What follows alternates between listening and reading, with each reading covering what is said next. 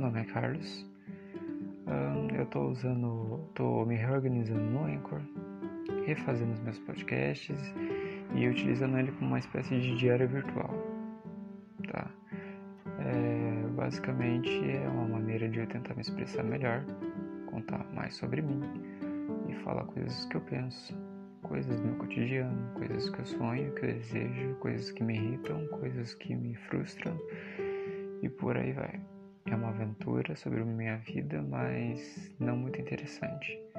É mais uma maneira de tentar me reorganizar a minha mente. Você, um anônimo, desconhecido, não vai fazer a mínima ideia do que eu tô falando. Então, boa sorte nessa jornada e fique aqui se quiser.